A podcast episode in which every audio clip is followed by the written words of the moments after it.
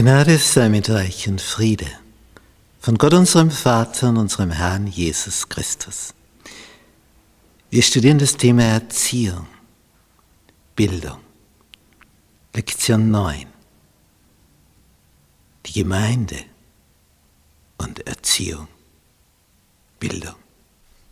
Montag. Berufen als Licht zu leben. In der Bergpredigt im Matthäus-Evangelium Kapitel 5 sagt Jesus in Vers 14 und 15, Ihr seid das Licht der Welt. Es kann die Stadt, die auf einem Berge liegt, nicht verborgen sein. Nicht so wie eine Burg, die, die siehst du hoch oben, wenn sie nicht heutzutage verwachsen ist. Früher waren diese Hügel, diese Felsen nicht mit Bäumen bedeckt denn die hatte man schon längst alle abgeholzt, weil man das Holz in der Burg gebraucht hat, zuerst beim Bauen und dann zum Heizen. Die waren also wunderbar zu sehen, diese Burgen. Heute sind manche Ruinen schon verwachsen, das war früher nicht so. Das sahst du von weitem, da ist eine Burg.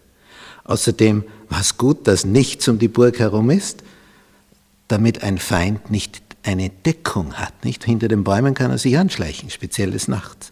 Aber wenn da nichts ist, dann sagst du, ha, da ist er Pfeil und da war er. Jetzt, die Stadt, die auf einem Berge liegt, kann nicht verborgen sein.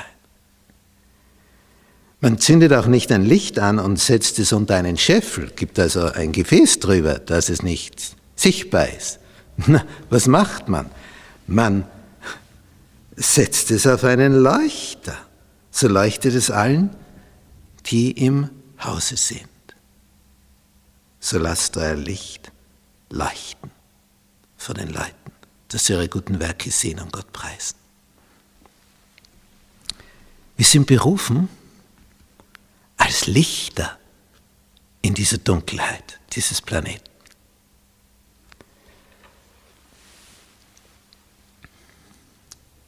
Eines Tages, ich habe also Geschichte, Geografie unterrichtet, Eines Tages kommen die Kollegen zu mir und dann merkte ich schnell, die haben sich abgesprochen, bevor sie zu mir gekommen sind. Das ist keine Ad-Hoc-Geschichte so aus dem Momentanen heraus. Da ist ein Plan dahinter, eine Strategie. Und dann sagen die, was erzählst denn du den Schülern so in der Klasse über den Ursprung die Entstehung des Weltalls und so.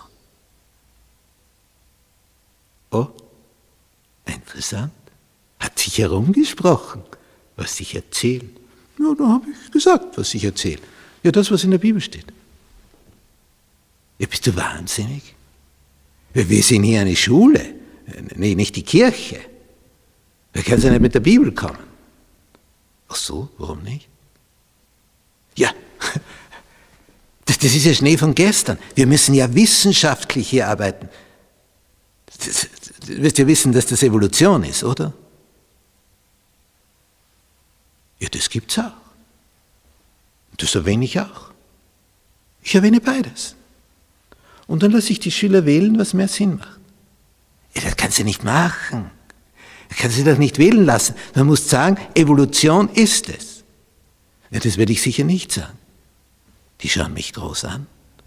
Ja, ich meine, das ist ja die, die, die Wahrheit.